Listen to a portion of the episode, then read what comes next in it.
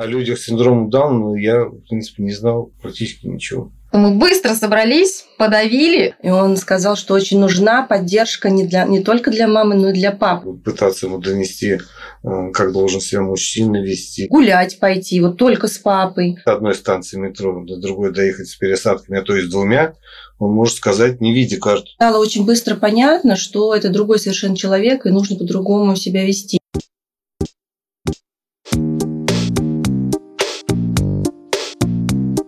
Какая разница? Подкаст благотворительного фонда Downside Up, в котором люди с синдромом Дауна и близкие делятся честными историями своей жизни и о том, что их волнует, а эксперты рассказывают, как можно сделать жизнь людей с особенностями лучше. Какая разница? Все самое интересное и правдивое о людях с синдромом Дауна и их жизни. Здравствуйте, друзья! Мы продолжаем большой разговор, посвященный большим людям, настоящим мужчинам, папам, которые воспитывают детей с синдромом Дауна. Сегодня есть возможность поговорить э, с папой Ивана Анастасова, Юрием, который вот уже 24 почти года Да, занимается воспитанием сына. Да. Меня зовут Маховская Ольга, я контент-менеджер фонда и ведущая подкаста. А сделать беседу актуальной мне поможет Елена Тимофеева. Да, меня зовут Елена Тимофеева, у меня Маша Тимофеева, ей 6 лет. Маша – это третий ребенок. Юрий, 24 года назад это все произошло уже, наверняка все переживания как-то там, не знаю, подстерлись. Если с самого начала вспоминать, когда вы узнали о диагнозе? О диагнозе мы узнали уже после рождения ребенка. В роддоме сообщили, что родился вот такой ребенок. Как, какие были на тот момент ваши чувства, ваши ощущения?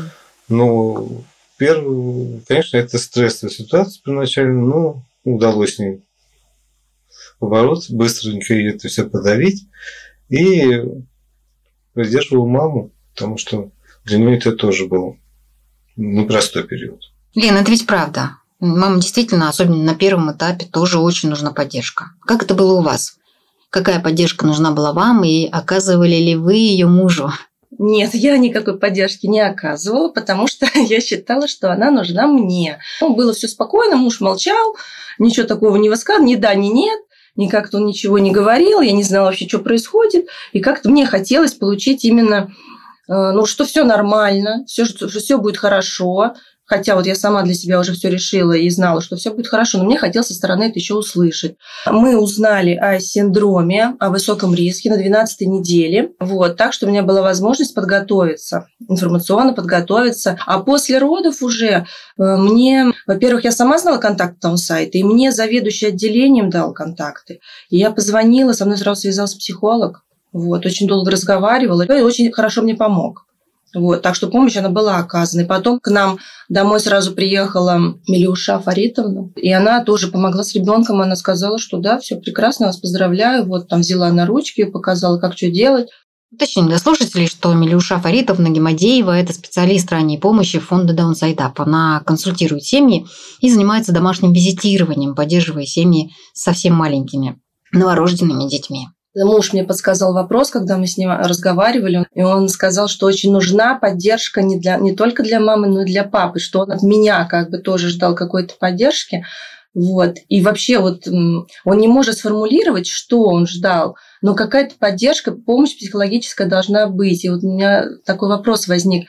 От какой бы помощи в тот момент вы не отказались? В первую очередь это поддержка от родных, бабушек, дедушек. Особой поддержки я как бы не думаю, что он Со стороны какой-то именно, да, чтобы кто-то позвонил, какой-то психолог.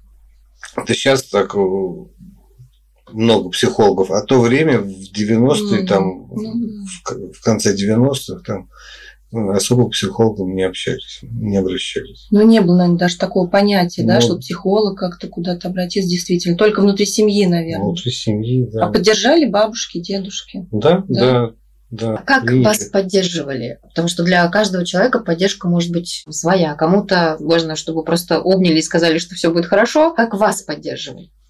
Ну, я с мамой поговорил на эту тему, сообщил. Да, она меня поддержала в тот момент. Что сказала? Словами? Ну, да, словами успокоил, что все, мы справимся. Когда мы были в, в роддоме, жена находилась, к нам приехал туда Сергей Колосков с женой Мариной. И э, у них ребенок Вера.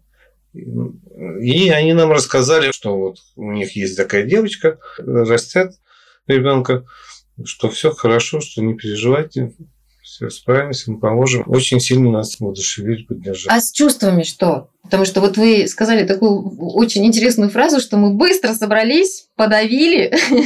Все-таки они какие-то были. У нас был первенец. Радостно и тревожно. О людях с синдромом Дауна я, в принципе, не знал практически, практически ничего. И встречались они очень редко на улицах почему-то. Неизвестность пугала, да, как все будет происходить с воспитанием кем он вырастет, будет ли это что-то такое неподъемное, тяжелое, сможем ли мы. Мало информации, очень мало информации на тот момент было. Сейчас с этим намного проще. И вот эта вот неизвестность, она, конечно, пугала, настораживала. Как раз в тот момент, когда Иван родился, только-только э, Даун Сайдап начинал свою работу. Начали сразу же заниматься. И это дало свои плоды. Вы сказали, про ту поддержку, которую хотелось бы, возможно, получить вам. Сейчас она, кстати, вам нужна вот на, на сегодняшнем этапе? Или вы все-таки главный поддерживатель в семье? Нет необходимости поддержки в семье. То есть у нас все хорошо, Ваня самостоятельный, проблем нет. То есть идет нормальная семейная жизнь.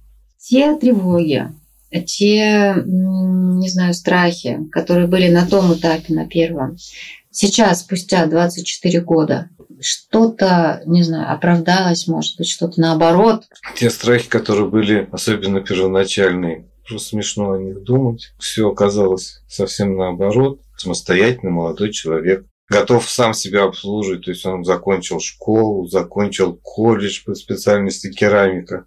С удовольствием бы работал бы любит э, заниматься керамикой, объясняет, что в его работе происходит, как на это все надо делать, шлейкер, там, что такое какие-то слова профессиональные. Был я на выпускном, когда у него в колледже меня говорит, пойдем в мастерские, и он подошел, у педагога спросил, можно, я, я говорит, глину потрогаю. Он опустил руки, это надо было видеть его лицо, он достает их с таким блаженством. Любимое дело было. То есть он готов работать. Хотелось бы, чтобы он и работал, и чтобы это было по душе. Но без души их можно не заставить, мне кажется. Одними материальными благами не, не заманить. Они это не поймут. Это.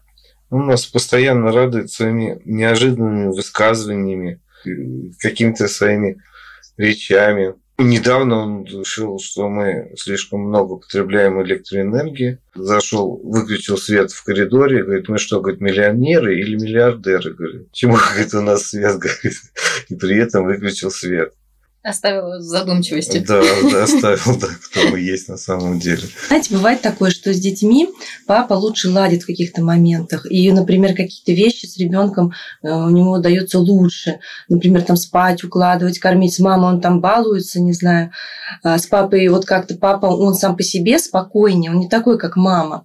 Мама там все время о чем-то думает, как вот это, как то, как научить, переживает, и он это считывает. А с папой как-то бывает, что вот у нас такое, например, а, гулять пойти, вот только с папой, и совершенно спокойно там будет что-то делать со мной, например, она будет совершенно по-другому, там, ну просто вот сносить там все, не знаю, рваться домой, убегать. И вот есть какие-то такие дела, которые с папой, ну прям прекрасно. Есть у вас? Так Было и такое? есть, так и есть. Прогулки это было как бы основное мое занятие с детьми. То есть это все на мне собрать, гулять в это время он может отдохнуть. Mm-hmm. Ну и просто побыть без детей. Это когда ты 24 на 7 в детях, это тяжеловато, конечно. Просто наблюдали за Ваней и, и, и поняли, что вот с папой гулять ему лучше. Да, да, это дети сразу поняли, что со мной гулять лучше, да. Почему? Да, да. Не знаю, может быть, веселее, как бы, не знаю. Мы, потому что и велосипеды, и ролики там у нас все было активные такие прогулки получаются. С мамой так не погуляешь. Вот я тоже такого не люблю. Я люблю так спокойно. А им, да, там с папой они действительно берут велосипеды, коньки, лыжи, там клюшки взяли какие-то, пошли ледянки. Меня так не вытащить. Чему бы вы хотели научить сына? Или чему важно вам научить его? Пытаться ему донести, э, как должен себя мужчина вести, какие поступки мужские – ну, все это разговоры, разговоры, и до сих пор все мы с ними это обсуждаем, беседуем. Допустим, когда в транспорте он ездит, недавно обсуждали, э, говорю, ну вот ты сидишь, он же, я знаю, что он заходит в автобус и несмотря на то, что там наконец, допустим, много людей, ему удается сесть. Говорю, Ваня, говорю, ну вот ты, говорю, когда садишься, если бабушка, говорю, зайдет, что делаешь? Нет, говорит, наушники, говорит, мне говорит, все равно. Ну вот, я говорю, ну, Ваня, так нельзя, говорю, надо вот уступать. Ну, такой простой пример. Относительно самостоятельности мы научили, то есть у него есть свой характер. По городу он передвигается самостоятельно. Ну, конечно, все равно это волнительно. Карту метрополитена он знает лучше меня. То есть спроси, как из одной от одной станции метро до другой доехать с пересадками, а то и с двумя, он может сказать, не видя карту.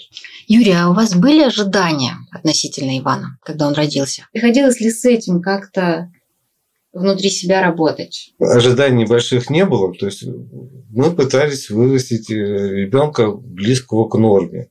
И, в общем-то, мы и поблажек особо не делали ну, на то, что вот у него есть какие-то изменения.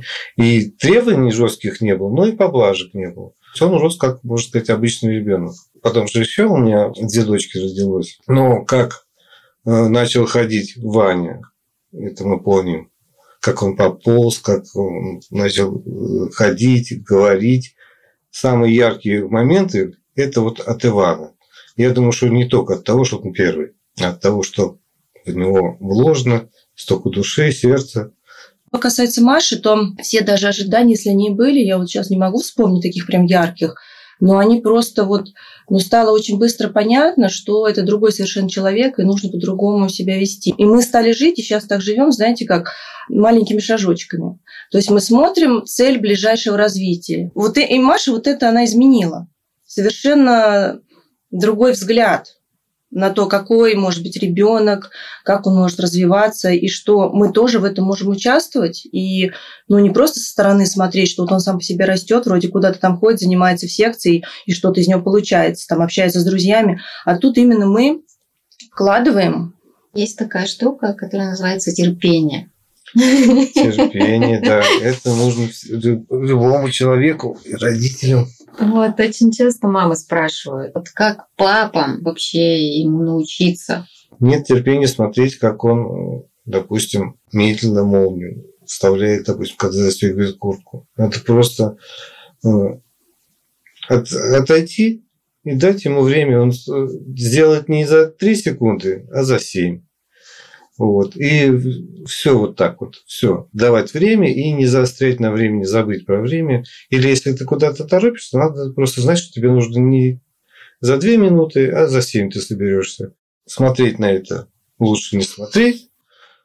А получить результат, конечно, хотелось ему там побыстрее, Ваня, давай, Ваня, быстрее. А потом мы поняли, что надо просто сказать, ну, Ваня делает. Причем он пунктуальный у нас э, товарищ. Кто-то обучился, какие-то навыки, допустим, ну, там простые, заправлять постель. То есть он встает, он не оставит незаправленную постель. То есть напоминать ему, что там умыться зубы, почистить, это не приходится. Пришел откуда-то, он сразу переоделся в домашнюю одежду, все развесил, в этом плане все у него в порядке. Единственное, что да, бывает, что-то он делает чуть медленнее. И потом, как бы, вот, ну, первый раз он делает это, допустим, за 7 минут, потом за 5, потом, может быть, еще быстрее. Ну, Юрий, вы производите на меня впечатление просто буддиста.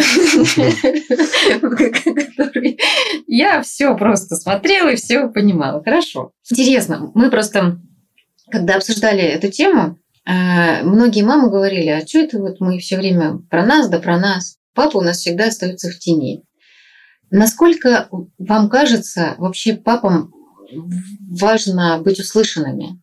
Важно говорить об этом. Одно дело мама, и мама услышит быстрее, а другое дело мужской слух. Ну, должны папы высказываться, потому что есть э, папы, которые вот на самом начальном этапе пути, которые сталкиваются с проблемами. Что вы могли бы им сказать? Хотел обнадежить, что будет и непросто, и просто временами. Вырастают достойные ребята, да как в любой семье. будет, может быть, чуть сложнее. Ну, это чуть, оно легко может преодолеться вашей любовью к ребенку и сплотит ваши отношения. Согласна. Я тоже считаю, что папа должен высказываться, особенно потому, что бытует такой миф, потому что это на самом деле миф, что папы, узнав о диагнозе, как-то стараются ретироваться. Вот. Но, как показывает статистика, это вовсе не так. И мне кажется, ну, не знаю, по статистике 85% родителей остаются вместе. И, в общем, дело совершенно... Когда люди расстаются, дело совершенно не, там, не в диагнозе. Да? Поэтому, на мой взгляд, тоже важно давать папам слово, просто потому что слышать от них, что мы здесь, ну, мы рядом. Юрий, спасибо вам большое за разговор. Лена, вас благодарю за дельные вопросы. А я напомню, что в этом цикле бесед о папах мы вместе с мамами детей с синдромом Дауна будем задавать волнующие нас вопросы, а также обязательно узнаем, что на эту тему скажет психолог фонда, и попытаемся понять загадочную мужскую душу. В следующем выпуске мы услышим историю Александра, многодетного папы, который воспитывает юную Марианну. До встречи! thank you